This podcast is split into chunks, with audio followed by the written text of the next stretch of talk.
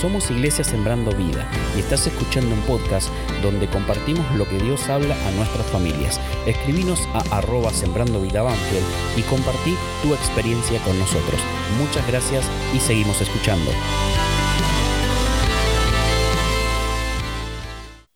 El Señor puso una palabra en mi corazón que hoy la compartía con mi esposa. A la mañana estábamos en el culto familiar y, y compartíamos esta palabra. A mí me apasiona la vida de muchos en la Biblia, personajes, pero hay uno, el Señor Jesús, déjelo de lado, ese es el primero, pero Moisés es espectacular. ¿Conoce la historia de Moisés? Es espectacular. Y vamos a descubrir algunas cosas. ¿Quiere cerrar sus ojos, por favor? Papá, en esta tarde nos encomendamos en tus manos ahora, porque queremos abrir tu palabra, Señor. Y al abrir tu palabra, estamos recibiendo palabra tuya directamente, Señor. Lo queremos con todo nuestro corazón. Borrame, Señor.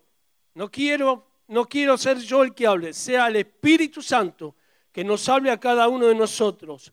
Papá, manifestate con tu gloria, con tu poder en cada una de nuestras vidas. Yo te lo agradezco, Señor. Y Padre, yo te pido que toda perturbación se vaya ahora en el nombre de Jesús y que se manifieste el poder de Dios en medio de nosotros. Señor, hemos venido a lo mejor con problemas, con dificultades, con cargas, pero tú estás aquí, Señor. Y si tú estás aquí, está asegurada la victoria, Padre. Gracias, Señor, te doy. En el nombre de Jesús. Amén. Amén. La historia de Moisés. ¿Cómo me apasiona este hombre? Iban 350 años de esclavitud cuando él nace. Y a los 390 años él se tiene que ir, porque él quiso hacer justicia. Cuando era príncipe de Egipto, 40 años, hizo justicia porque descubre que es hebreo, y entonces quiere hacer justicia hacia un hermano de él, matando a un egipcio, y lo descubren. Quiero hacer un poco de historia como mi hermano Marcelo. A mí me gusta la historia también. Y lo descubren, entonces se tiene que ir. Y se va 40 años al desierto, a Madián. Y ahí conoce a su esposa y se casa. Quiero adelantarme un poquito, porque yo no quiero hablar tanto de eso, sino de algo que tocó mi corazón y que el pastor nos estaba diciendo y nos vienen diciendo que el 2020 es un año glorioso, pero de mucho trabajo. A todos nos dijeron amén ahí. Y nos tenemos que preparar. Es un año de victoria. Es un año de crecimiento. Yo siento en mi corazón esto. Viene un crecimiento a la iglesia. Y este año Dios lo marcó para la iglesia. Y nos están empujando, nos están llevando a entender y a pensar que enero y febrero, vieron que lo dijo recién, tranqui, váyase si usted quiere. Pero marzo, ajustarse el cinturón. Algunos me mira como diciendo, queríamos una palabra de aliento y mire lo que está diciendo el pastor. Moisés se tiene que ir porque comete un error, quiere hacer justicia no con la mano de Dios, sino quiere hacer justicia por su propia mano y le sale todo mal. Ya tenía 40 y a los 40 años se tiene que ir al desierto a vivir proceso de Dios sobre su vida. Y él está cuidando las ovejas de su suegro, Jetro. Y ya está casado con Séfora. Bueno, ¿cuántos recuerdan que hace un tiempo atrás tuvimos la historia bien clarita de Moisés? Y él está cuidando las ovejas. Y él está tranquilo, está llevando una vida tranquila. Está cuidando las ovejitas de su suegro, está tranquilo con la familia, ya vienen los hijos y aparece el Señor. Teniendo 80 años, el Señor lo llama, el Señor lo llama. Y lo llama de una manera, mientras cuida las ovejas, un arbolito, para que me entiendas, una zarza, pero un arbolito, se empieza a quemar, pero no se consume. Le llama la atención. Y entonces él mismo en la palabra dice, tengo que ir y ver. Bendito momento que fue a ver. porque se podía, se, podía haberse desviado, se podía seguir cuidando las ovejas, quedarse quieto ahí. No, él le llamó la atención y fue a ver y tuvo un encuentro glorioso con el Señor. ¿Ha tenido un encuentro glorioso con el Señor usted en su vida? ¿Lo tiene en su corazón al Señor? Y él cuando se va acercando al lugar donde está ese árbol quemándose pero que no se consume, siente la voz del Padre, siente la voz de Dios que le dice, Moisés, descálzate, porque el lugar donde estás es santo. ¿Saben por qué? Porque estaba la presencia de Dios ahí. Y él lo hace. Y entonces tiene el llamado ahí en la zarza ardiente. El llamado de Dios vino a Moisés. Claro, muy claro. Y le dice, he escuchado los gritos y los pedidos de mi pueblo que está en esclavitud. Y yo te llamo a ti, te levanto a ti para que vayas a Faraón y saques a mi pueblo de la esclavitud. Ahí empieza el problema. Creo que los que estamos acá todos fuimos llamados, que hemos tenido un llamado de parte de Dios.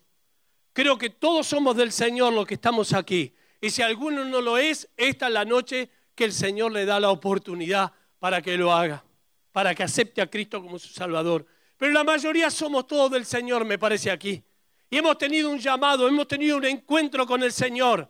No te llamó el Señor para que estemos sentados en una silla, cómodos, con aire. Bendito sea el aire. ¿Verdad? No nos llamó el Señor para eso solamente, para que estemos cómodos en el templo, para que estemos sentaditos en la silla, para que escuchemos la palabra. Qué bien que habla el pastor Marcelo, qué bien que habla el pastor Crachut. El otro, Emilio, que está de vacaciones, gloria a Dios, qué bien que habla. ¿verdad? Recibo palabra. No solamente te llamó para eso, sino que te llamó para servirle. Y esto lo tenemos que entender. Y si usted mira el relato bíblico y quiere buscar conmigo, aunque mi hermano lo va a colocar allí, Éxodo capítulo 3. Yo no tengo la letra grande como tiene el pastor, así que discúlpenme, me voy a tener que poner.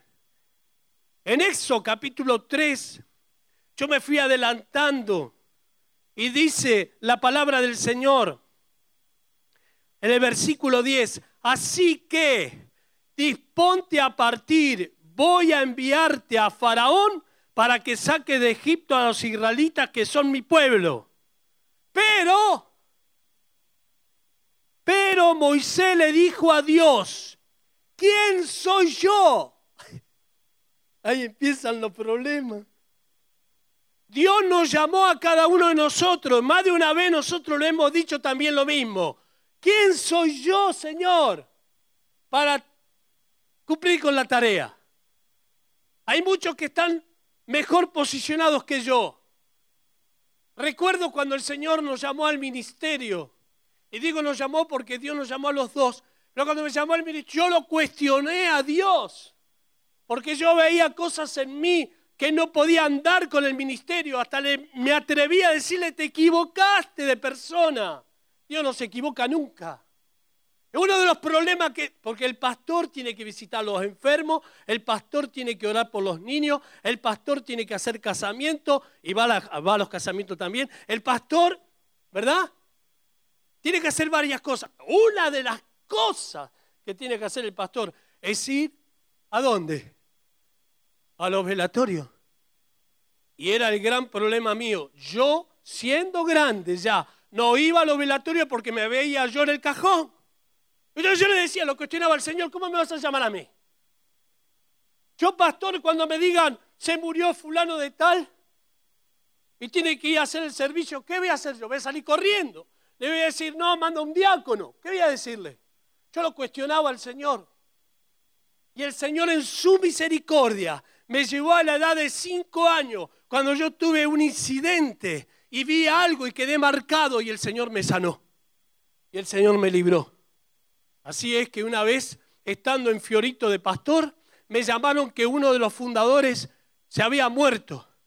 Y el que conoce Fiorito, los pasillos de Fiorito, me llevaron ahí al fondo del pasillo. Era una casa casi de cartón y el único que estaba dentro de la casa que cabía era el muerto. Y los demás estaban todos afuera. Entonces me dijeron, pastor, entre y diga algunas palabras. Total, vaya. Y yo me puse, ahí tenía don José, yo me puse la tapa del cajón atrás mío, el techo de cartón que me pegaba en la cabeza y lo demás todo afuera. Y entonces el hijo mayor me dijo, comience a hablar que lo escuchamos. Yo dije, para mí, para vos todo fácil. Lo único que falta es que me quiera resucitar el Señor a don José. Mejor que se quede ahí, decía yo. Qué vergüenza. Entonces yo tuve que tomar coraje, tuve que pedirle a Dios, pero el llamado era genuino, el llamado era correcto.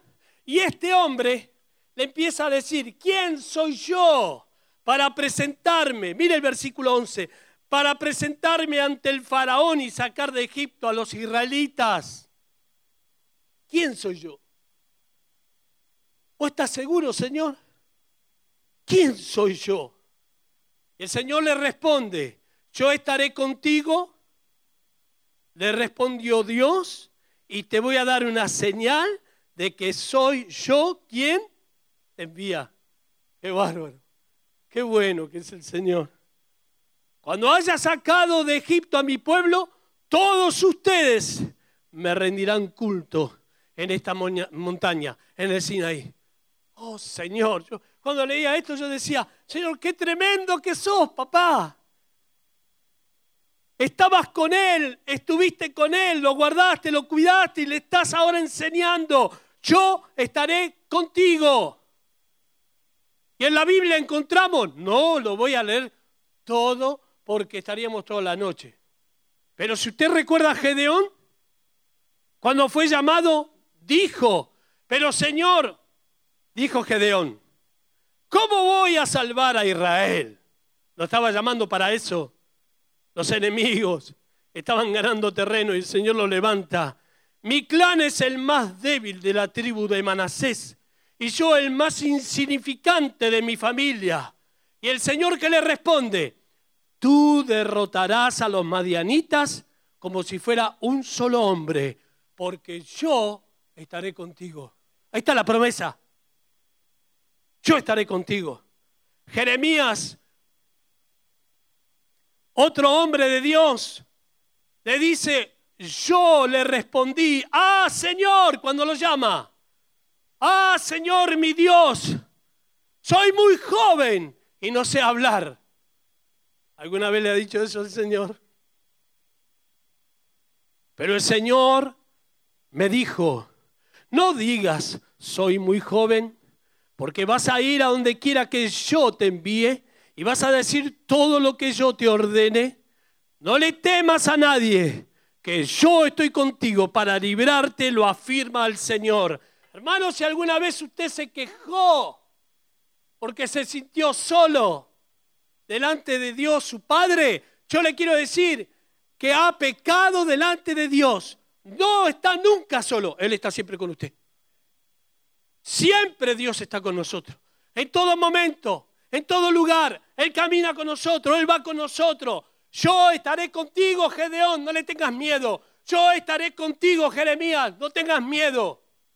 Yo estaré contigo, Moisés, no tengas miedo. Y te voy a aclarar algo. Cuando los saques a mi pueblo Israel de Egipto, me van a ir a adorar. Qué tremendo, qué tremendo. Me van a ir a adorar. Ya se lo estaba diciendo lo que iba a pasar. Me van a ir a adorar. Pero Moisés insistió. Supongamos que me presento ante los israelitas y le digo, el Dios de sus antepasados me ha enviado a ustedes. Versículo 13, estoy leyendo. ¿Qué le respondo si me preguntan? ¿Y cómo se llama? ¿Y qué le dice? Yo soy el que soy. Respondió Dios a Moisés. Y esto es lo que tienes que decir a los israelitas. Yo soy y me ha enviado a usted, a ustedes. Además, Dios le dijo a Moisés, dile a esto a los israelitas, el Señor, el Dios de sus antepasados, el Dios de Abraham, de Isaac y de Jacob, me ha enviado a ustedes. Este es mi nombre eterno. Eso significa el yo soy. Dios eterno. y le está mencionando a Abraham, a Isaac y a Jacob, sus antepasados. Se lo tenés que decir, y se lo repite varias veces. Se lo tenés que decir. ¿Por qué? Porque la promesa que le hice a ellos, ahora la voy a cumplir. Y cuando Dios te promete algo, aunque tarde la promesa, la promesa se cumple. Y si Dios está marcando y está diciendo que la iglesia va a crecer y es promesa de Dios, la iglesia va a crecer, a pesar de nosotros. La iglesia va a crecer. Por eso hay un llamado de Dios para todos nosotros, como lo estaba haciendo con él. Además, Dios le dijo a Moisés, dile a Abraham, Isaac y Jacob, sus antepasados, me ha enviado a ustedes y este es mi nombre, eterno, glorioso, poderoso. Ese es el Dios que nosotros tenemos. Ese es el Dios poderoso que nosotros tenemos. Este es mi nombre eterno. Y por generaciones, dice, y por generaciones mi nombre se dirá por todas partes. Qué tremendo que es esto.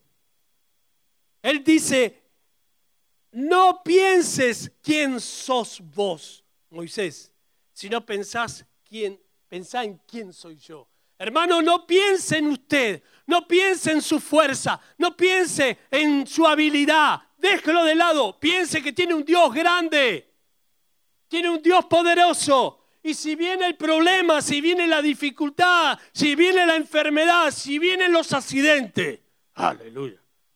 Ahora el día va a ser un, año de la mano. Si vienen los accidentes, si vienen los problemas, si vienen las enfermedades, Él está con nosotros. Y lo que yo tengo que hacer es lo que hemos cantado, le tengo que creer a Dios. Le tengo que creer al Señor. Tengo que creerle a su palabra, tengo que tomarme de su palabra, tengo que declarar la palabra, tengo que decirla en voz alta la palabra, no la lea nunca en voz baja o para usted. Léala en voz alta porque queda en la mente y en el corazón. Moisés le dice, y si no me creen, no te hagas problema. No te hagas problema.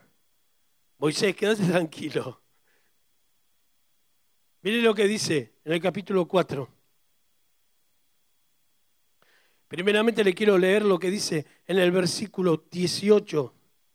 Dice en una de sus partes, déjanos, porque va a Faraón y lo enfrenta a Faraón, déjanos hacer un viaje de tres días en el desierto para ofrecer sacrificio al Señor nuestro Dios. Esto se lo está diciendo el Señor, lo que le iba a pasar. Se está adelantando a lo que iba a sucederle. Mire qué interesante, déjanos hacer un viaje de tres días al desierto. Esto tenía que decir Moisés a Faraón, para ofrecer sacrificio al Señor nuestro Dios. Yo sé bien, dice Dios ahora, que el rey de Egipto no va a dejarlos ir a no ser por la fuerza.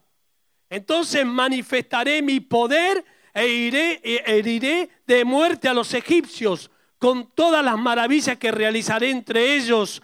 Después de eso, el faraón los va a dejar ir. Está, lo está preparando. Vos vas a hablar esto, vos vas a decirle esto, pero él se va a negar, él se va a endurecer y va a pasar esto, pero al final van a tener la victoria.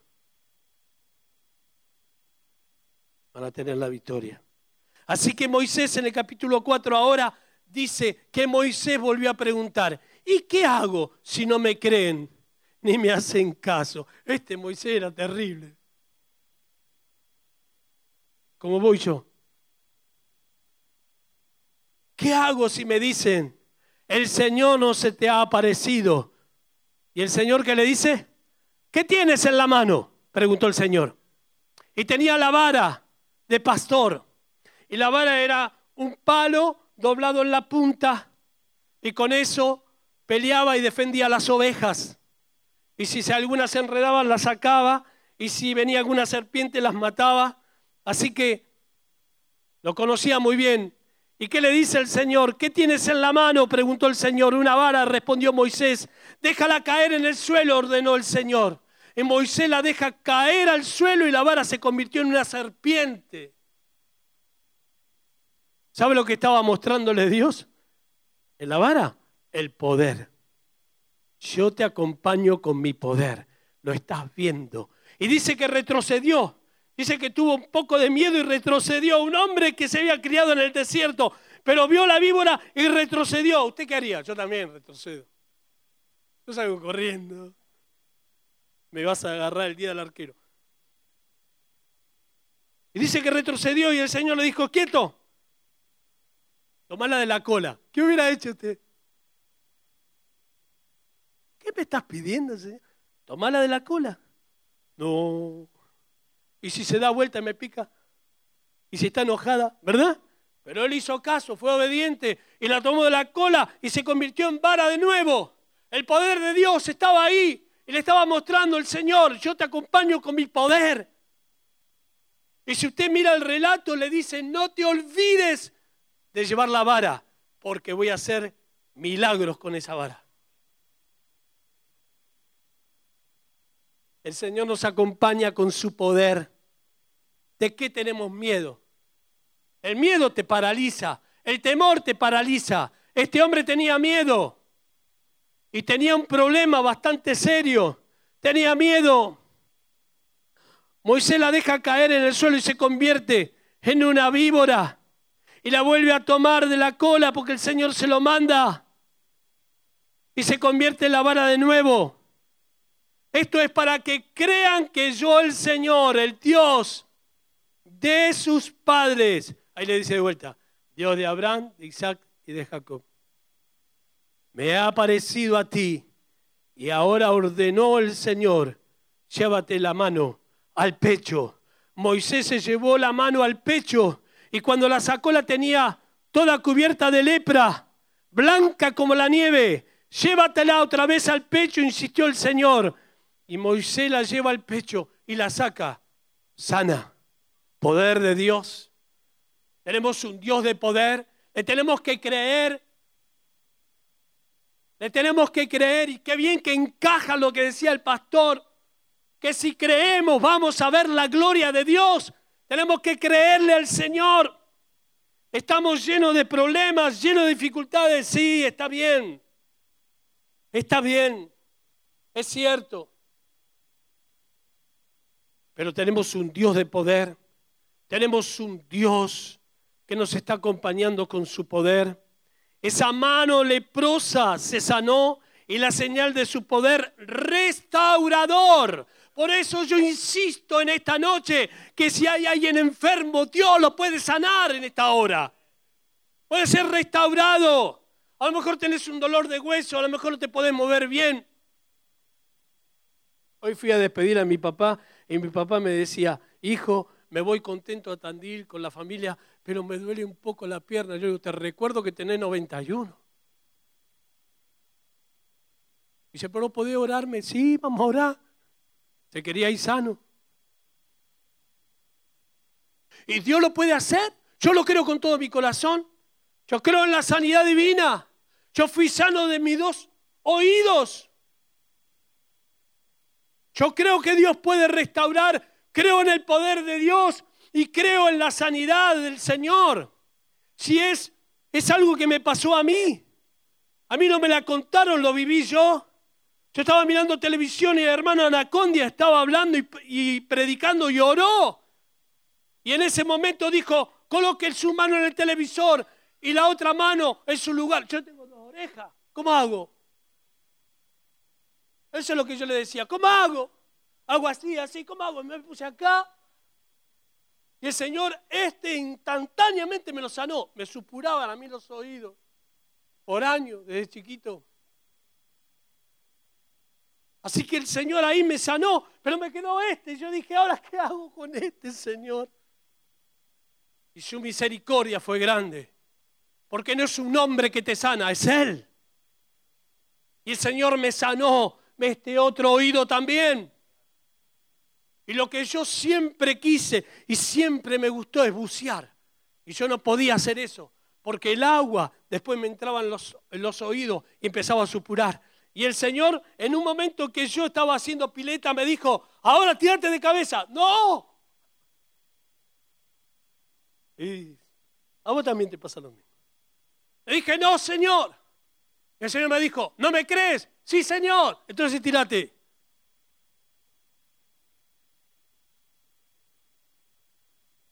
Y me tiré con todo. Y me tiré con todo, creo que con la panza, con todo caí ahí en el agua. Y yo dije que sea lo que Dios quiera. Y salí a flote. Y yo sabía, porque yo sabía bien, bien, usted conoce su cuerpo. Y yo sabía cuándo el agua entraba. Y yo decía, ¿qué pasó ahora? Me tocaba y no pasaba nada. Y me tiré de vuelta. Y ya después me tiré y no me paraba de tirarme. Y no me pasó nunca más nada. Hasta el día de hoy no me pasó nunca más. Y no me va a pasar. Porque el Señor me sanó. Amén. Él es nuestro sanador. Él es nuestro sanador. Si no te creen, hmm, miren lo que le dice. Yo no sé si lo estoy aburriendo, pero a mí me fascina la historia. Aparte, quédese tranquilo que ya voy terminando. Cuando el pastor, algún evangelista le dice que está terminando, tiene para media hora más, por lo menos. Pero yo no voy a hacer eso, no les voy a mentir. Si con la primera señal milagrosa, la de la vara, no te creen, versículo 8 del capítulo 4, ni te hacen caso, dijo el Señor, tal vez te crean con la segunda, de la mano. Pero si no te creen, ni te hacen caso, después de estas dos señales, toma agua del Nilo y derrámala en el suelo. En cuanto el agua del río toque el suelo, se convertirá en sangre. ¿Sabe lo que significa eso? Que Dios nos transforma. Dios no cambia, nos cambia. Nosotros antes de conocer a Cristo éramos de una manera, vivíamos a nuestro antojo, lejos de Dios, pero cuando conocimos a Cristo, el Señor nos transformó, el Señor nos cambió. Eso es lo que significa espiritualmente, que Dios transforma, que Dios cambia las vidas. Y esta noche puede haber alguien que no tiene al Señor en su corazón y luego voy a orar y puede recibirlo en su corazón y puede cambiar su vida. Eran señales para el pueblo, para que creyera. Y dice la palabra que el Señor es el mismo de ayer, de hoy y de siempre por los siglos. No ha cambiado, no ha cambiado. lo voy a decir de nuevo, no ha cambiado el Señor. Es el mismo. Entonces muchas veces nos encuentra la dificultad y los problemas que andamos llorando por los rincones, andamos gimiendo, andamos quejándonos. ¿Cuántos están conmigo? Yo no puedo mentir porque la tengo ahí. Después voy a casa y... El otro día me dijo, te estás quejando mucho. ¿Te parece, amor? ¿Va a tener que cambiar en eso? ¿Verdad? Nos quejamos. Nos quejamos por el trabajo, nos quejamos por el transporte, nos quejamos por el auto, nos quejamos por esto, nos quejamos por lo otro, nos quejamos porque ganamos poco, nos quejamos del gobierno, nos quejamos por los que se fueron, por los que vinieron, nos quejamos, nos quejamos, nos quejamos, nos quejamos si se nos enferma el gato, el perro, nos quejamos si nos visita nuestra suegra. No, eso no. ¿Verdad? Nos quejamos, nos quejamos. Y él ponía excusas y seguía colocando excusas y excusas. Y el Señor lo lleva otra vez. Dice, si no te creen con la primera señal, ni la segunda, viene la tercera. Y dice Moisés, Señor, yo nunca me he distinguido, me he distinguido por mi facilidad de palabra. ¿Saben por qué? La otra versión, Reina Valera, dice, que era, era tartamudo, para que me entiendan. Pobre Moisés, la verdad que... ¿Vos te imaginás a este hombre delante de Faraón y de todo ahí su gabinete, hablándole, yo, yo vengo de... Yo me lo imagino. Y dice, Señor, yo nunca me he distinguido por mi facilidad de palabra le dijo Moisés, y esto no es algo que haya comenzado ayer, ni anteayer, ni hoy, que te diriges a este servidor tuyo.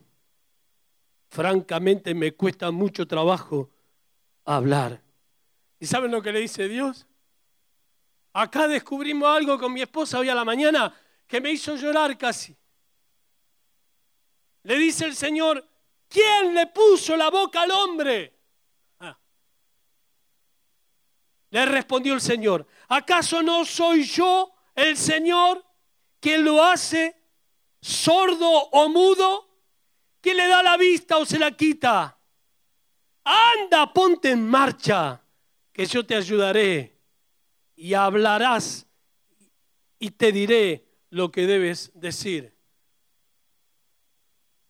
Y yo dije para mí, compartíamos con ella hoy, porque después seguimos leyendo, Señor, insistió Moisés, te ruego que envíes a alguna otra persona. Este Moisés que era bravo, era. no quería laburar, yo no sé, tenía miedo. Tenía miedo. Este Entonces el Señor ardió en ira contra Moisés y le dijo, ¿y qué hay de tu hermano Aarón, el levita? Yo sé que él es muy elocuente, además ya ha salido a tu encuentro y cuando ya se lo estaba preparando. No sé si me, explico. Ya se lo estaba preparando a Aarón porque ya sabía lo que le iba a contestar. ¿Y saben lo que descubrimos con ella hoy a la mañana? Creo, no lo dice, pero creo se perdió la bendición. Porque si él hubiera dicho, bueno, aunque me cueste, yo voy, y hablo como me salga, es muy posible que cuando estuviera delante de Faraón empezara a hablar bien. Yo lo creo. Yo creo que Dios lo iba a sanar. Pero él tuvo miedo, él tuvo temor. Dijo, no soy claro en las palabras, no me salen bien las palabras. No tenés a alguien más, Señor, te ruego, envía a otra persona. Entonces lo pone Aarón. Interesante esto, lo pone Aarón a su hermano al lado de él. Y otra de las cosas que descubro, no lo quitó de la misión que le había dado. No le dijo, así que vos no querés, así que no querés ir, bueno, ya te desecho. No lo desechó. Ahí viene Aarón, viene a tu encuentro, se va a poner contento cuando te vea. Yo voy a hablar contigo, vos vas a hablar con Aarón y Aarón va a hablar con el pueblo y con Faraón. No lo echó, no lo desechó. ¿Sabe por qué? Porque lo amaba y porque lo había llamado.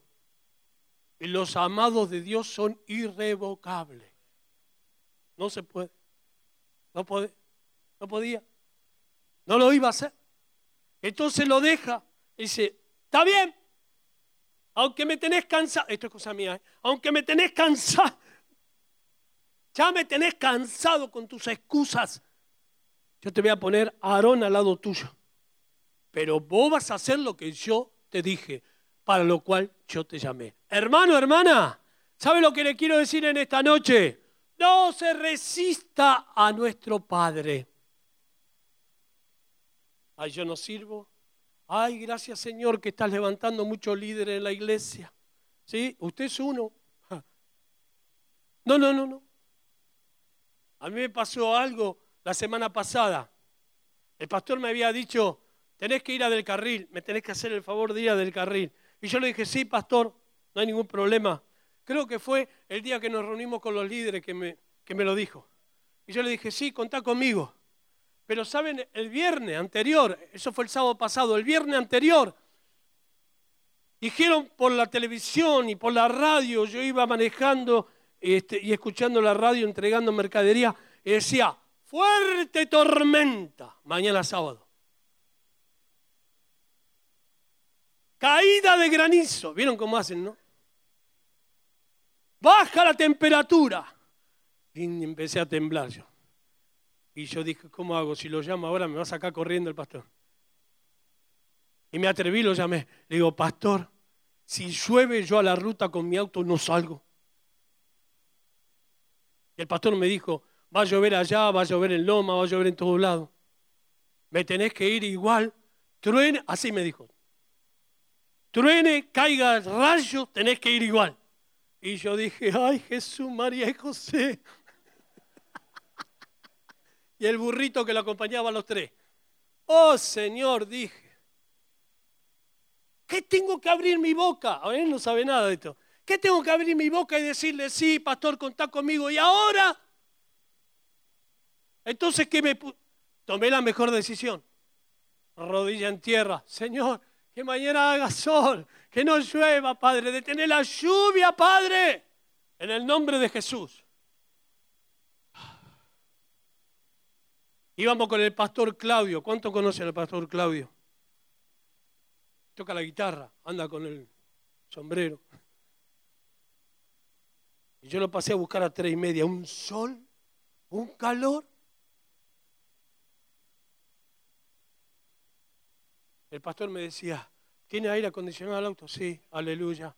Ponelo porque lo estamos ahogando acá adentro. Bueno, pusimos el aire acondicionado, fuimos fresquitos, llegamos allá. Le manda un mensaje, le dice, pastor, ¿a qué hora es la reunión? A las siete, llegamos cinco y media. Un calor. Y yo le, como tenés tiempo, yo le contaba todo esto al pastor. Y el pastor cuando llegamos me miró y dijo, vamos a tomar mate y no hagamos ningún comentario. Porque vos pediste que no lloviera, pero ahora hace calor. Y el sol está muy fuerte. Así que vamos a bendecir al Señor y vamos a tomar unos mates. Fuimos, para hacerte la corta, fuimos y volvimos con un día espectacular. Qué bueno que el Señor, a pesar de nosotros, qué bueno. Es maravilloso el Señor. ¿Por qué te cuento estas cosas?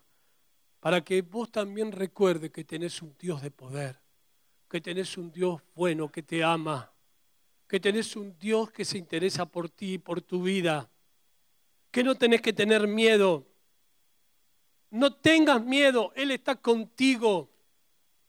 Termino con esto. Jacob tuvo un sueño en Betel que vio la escalera de la tierra al cielo que subía, subía y bajaba. Y dice, yo, ahí empezó a tocar, quiere decir que tengo que terminar. Yo estoy contigo. Yo estoy contigo. Te protegeré por donde vayas. Yo estoy contigo. Decirle al que está al lado tuyo, Dios está con nosotros. A Josué lo tuvo que animar un hombre de guerra, pero lo tuvo que animar y le dijo, sé fuerte y valiente, no tengas miedo, ni te desanimes. No te desanimes. A pesar que no venga la respuesta, está en camino la respuesta. No sé lo que estás esperando, pero está en camino. Dios la está preparando para vos. No te desanimes. Esas son las armas que tiene el diablo. Nos mete temor, nos mete miedo, nos quiere desanimar, nos quiere hacer olvidar de la palabra. El Señor le dijo a Josué, no te desanimes porque el Señor tu Dios te va a acompañar donde quiera que vayas. Otra vez le habla a Jeremías, no le temas a nadie, porque yo estoy contigo. ¿La está tomando la palabra? A la Virgen María le habla el ángel y le dice, se acercó a ella y le dijo, te saludo, tú que has recibido el favor de Dios, el Señor está contigo. Y te puedo seguir mencionando los discípulos en la barca, no sé si te acuerdas, las mujeres yendo a la tumba de Jesús en el encuentro, siempre, siempre la palabra, no temas, yo estoy contigo. ¿Usted lo cree? Yo no quiero terminar de predicar sin hacer esta oración. Para aquellos que a lo mejor nunca han recibido a Cristo en su corazón Usted puede cerrar los ojos, mi hermano, mi hermana. Usted que lo tiene puede interceder ahora.